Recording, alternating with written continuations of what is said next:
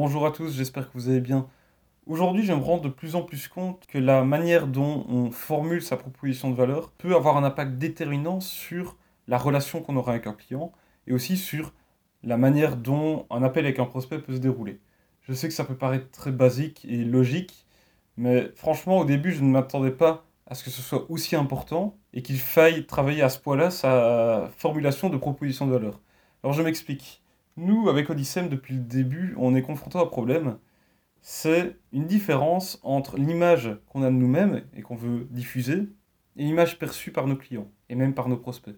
Nous, on est convaincus du fait que là où on fait la différence par rapport à beaucoup d'autres agences, c'est que on fait un gros travail au niveau de la création des contenus de vente, donc c'est-à-dire les emails, les, les publicités, les pages de vente et ainsi de suite.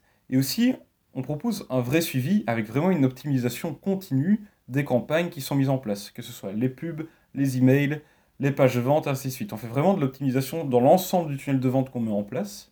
Et ça prend du temps, ça apporte de la valeur de faire ça parce que beaucoup d'agences, elles, qu'est-ce qu'elles font? Elles prennent le budget du client, elles font les pubs, elles lâchent le budget, et puis voilà, on attend. On attend. S'il y a des résultats, tant mieux. Mais si on veut qu'il y ait une optimisation continue, il va falloir payer en plus. Ce n'est pas prévu dans le prix de base, et forcément, les clients, bah, ils comprennent pas nécessairement l'importance de faire une optimisation continue parce que beaucoup de personnes croient que quand on fait quelque chose en ligne, on crée la, pub, on crée euh, la page, et puis voilà, c'est terminé. On appuie sur le bouton et pouf, il y a les ventes qui arrivent. Mais c'est pas comme ça que ça se passe. Comme j'ai déjà dit, au début, ça va flopper. Il va falloir faire des optimisations très régulières si on veut vraiment avoir des résultats intéressants qui peuvent changer vraiment euh, l'évolution d'un business et lui permettre de croître. Et ça, peu de personnes semblent savoir aujourd'hui, et les agences n'ont pas l'air d'aider leurs clients à comprendre ça. Et nous, le problème auquel on est confronté aujourd'hui, c'est que nous, eh bien, justement, là, on veut faire la différence, c'est dire, on n'est pas comme ces agences-là.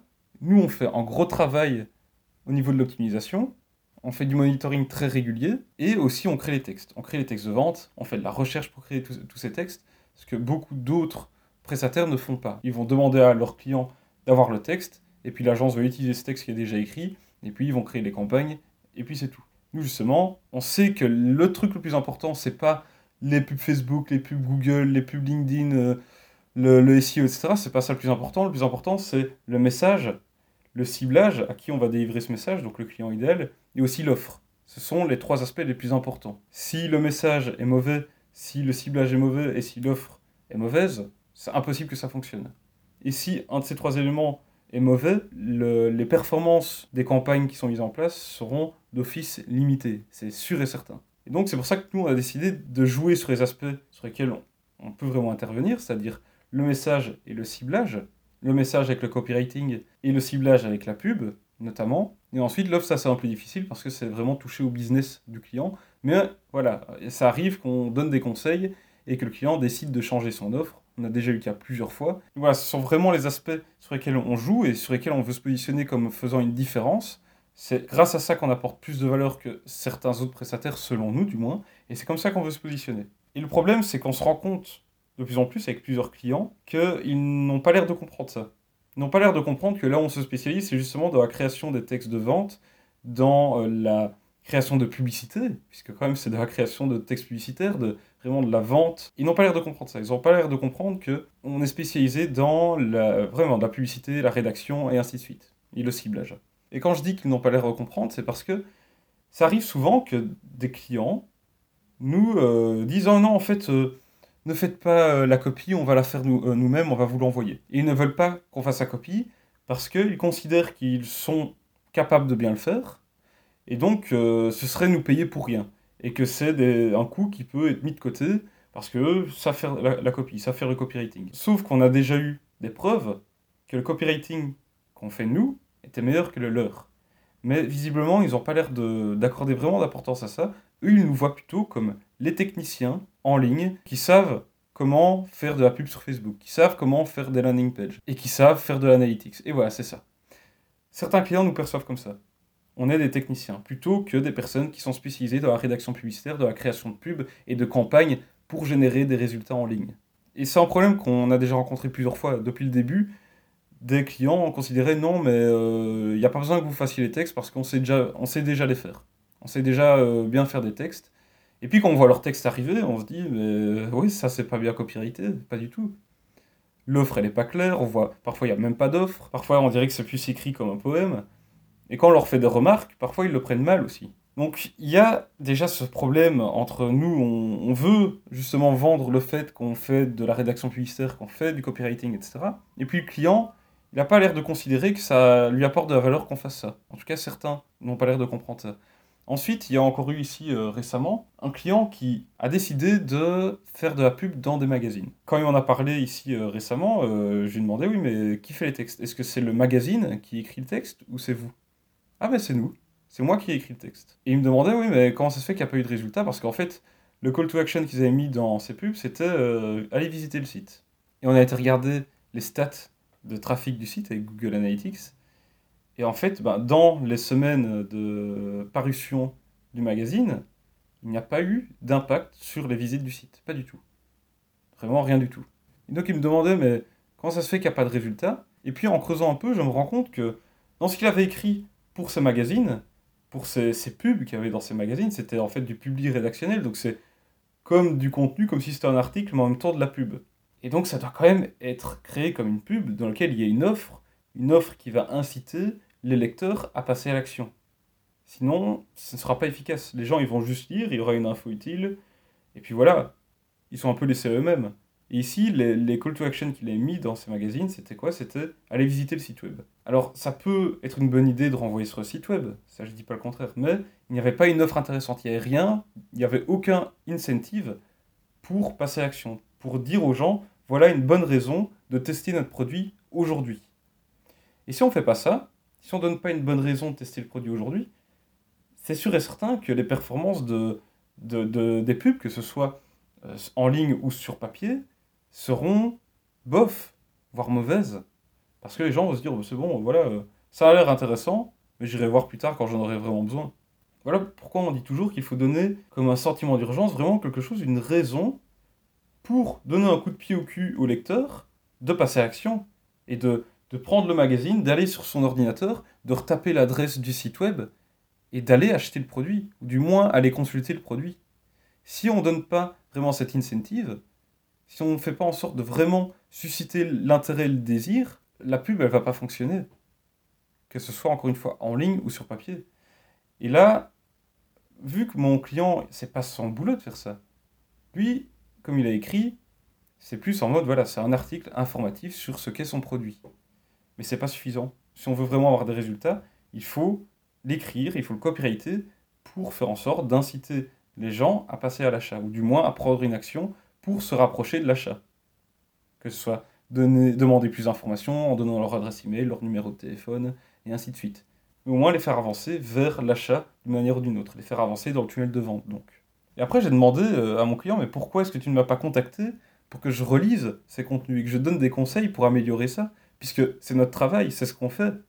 Nous on fait de la pub, donc on sait comment écrire ça. Ce qu'on fait dans le tunnel de vente en ligne, justement, on ne fait que transposer les techniques de vente qui étaient utilisées avant dans, dans euh, le papier, vraiment dans euh, la vente par correspondance via, euh, via courrier, et on fait reprendre ces concepts et les remettre sur Internet. Et quand je lui expliquais ça, il avait l'air de tomber des nues, de pas vraiment comprendre de quoi je parlais, et que je lui expliquais quelque chose de totalement neuf. Et c'est là que je me suis rendu compte, mais il y a vraiment un problème dans notre manière de communiquer.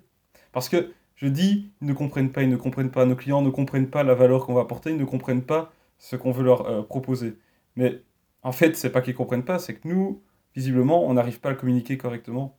Et du coup, si on ne sait pas communiquer correctement le fait que nous, là où on apporte la valeur, c'est dans la création de ces contenus de vente, dans le ciblage, dans vraiment toute cette expertise pour réussir à bien vendre, eh bien, ils, ils vont pas le comprendre forcément, parce qu'ils n'auront pas reçu l'information, ils l'auront pas emmagasiné, parce qu'on ne l'aura pas communiqué correctement.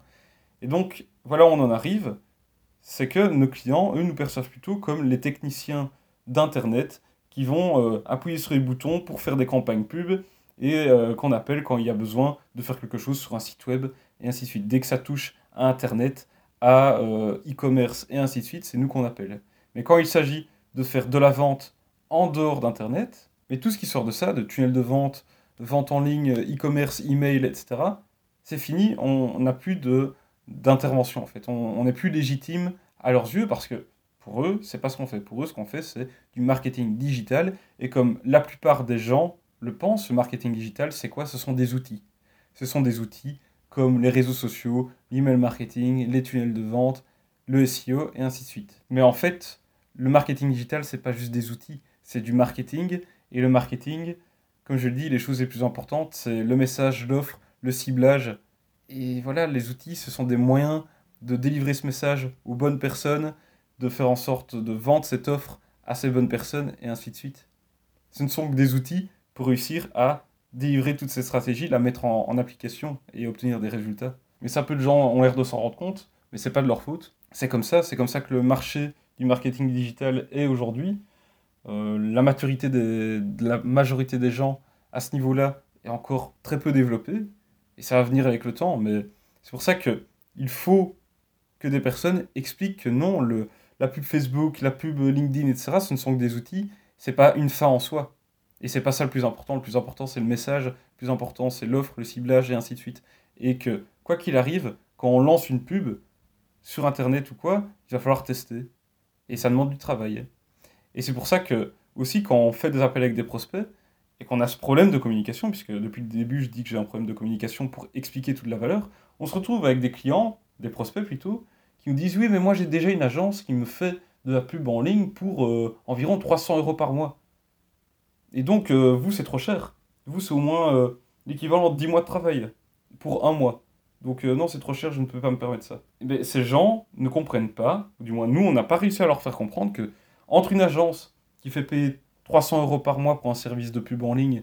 Et nous qui venons faire de la pub en ligne, mais en plus de ça, on crée tout le message de vente pour eux.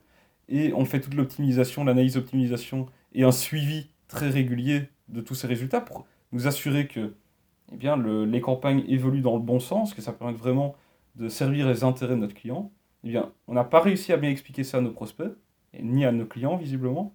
Et donc, ils n'arrivent pas à comprendre en quoi on est différencié des autres agences qui viennent avec des prix super cheap, comme 300, 500 euros par mois pour un service qui est soi-disant pour réussir à booster les ventes sur Internet, en faisant par exemple de la pub. Donc voilà pourquoi je dis que la manière dont on communique et on formule sa proposition de valeur est très importante. Ici, ça pousse encore à se remettre en question. Nous, euh, on a encore discuté de ça tantôt. On se rend compte que ouais, euh, il faut vraiment qu'on fasse gaffe à ça. Heureusement, euh, tout à l'heure, on a associé eu un appel avec un prospect. Il a réussi à expliquer tout ça. Le prospect, là, il a bien tout compris. Et il a même dit avant que mon associé annonce ce prix, ah oui, je comprends, moi je paye des agences actuellement 300 euros par mois, mais je comprends bien que ce que vous proposez sera d'office plus cher. Et c'est tout à fait normal. Il a dit ça avant même que mon associé annonce ce prix. Donc, c'est pour dire là, il avait réussi à bien expliquer la valeur. Parce que le prospect avait directement compris que ce qu'on proposait valait plus que ce qu'il payait déjà actuellement. Donc voilà, c'était vraiment ça que j'avais envie de partager avec vous aujourd'hui. J'espère que ça vous aura intéressé, que ça vous poussera aussi à cette réflexion, à vous remettre un peu en question, vous demandant, oui, est-ce que la valeur que je vais apporter, ma proposition de valeur, correspond vraiment à la manière dont mes clients et mes prospects perçoivent cette proposition de valeur, la valeur que je veux leur apporter ou que je leur apporte aujourd'hui. Et si c'est pas le cas, alors il va falloir retravailler sur la manière dont c'est formulé et essayer de tester différentes approches, différents messages, jusqu'à vraiment trouver un moment où ça résonne, où des deux côtés, ça commence à être très similaire. Et il y a vraiment une, une résonance entre les deux messages, entre le message plutôt que vous diffusez et celui qui est reçu par euh, le, le client, le prospect, et ainsi de suite. Donc voilà, j'espère vraiment que ça vous aura été utile, que ça vous aura plu. Si vous n'êtes pas encore abonné à ce podcast, faites-le dès maintenant pour être sûr de manquer aucun des prochains épisodes. Et si vous connaissez quelqu'un qui peut être intéressé par ce contenu, eh bien partagez-le. Et ensuite, eh on se retrouve tout simplement dans l'épisode suivant. Allez, salut